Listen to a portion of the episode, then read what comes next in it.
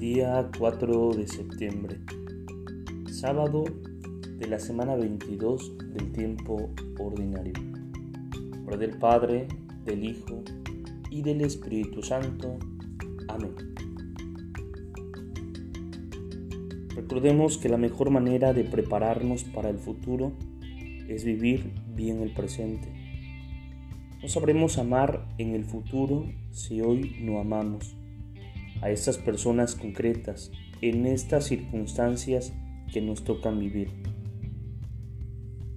No seremos personas alegres mañana si no intentamos encontrar hoy, aunque sea una pizca de alegría en este momento que nos toca vivir.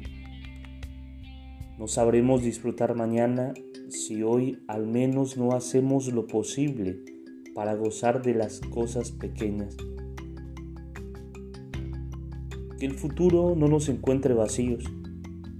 Para eso hay que detenerse a invocar al Espíritu Santo, pidiéndole que venga a derramar cosas buenas en la vida que estamos viviendo ahora.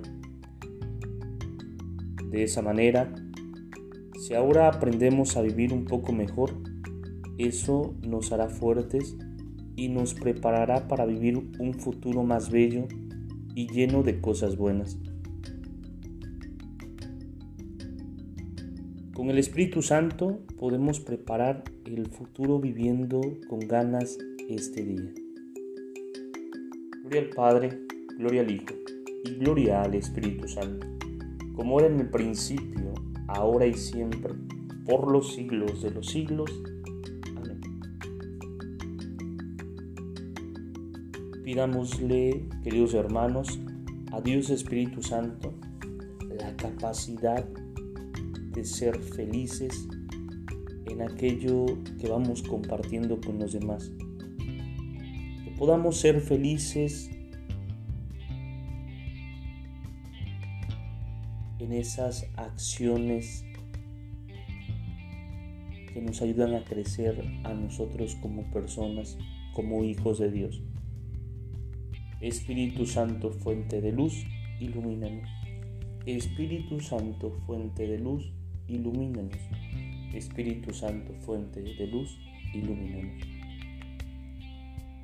En nombre del Padre, del Hijo y del Espíritu Santo. Amén. Te saluda el diácono Edgar Sobat Campos de la parroquia de San Juan Bautista en Cuitlagua de la diócesis de Córdoba, Veracruz. Saludos y bendiciones a todos ustedes.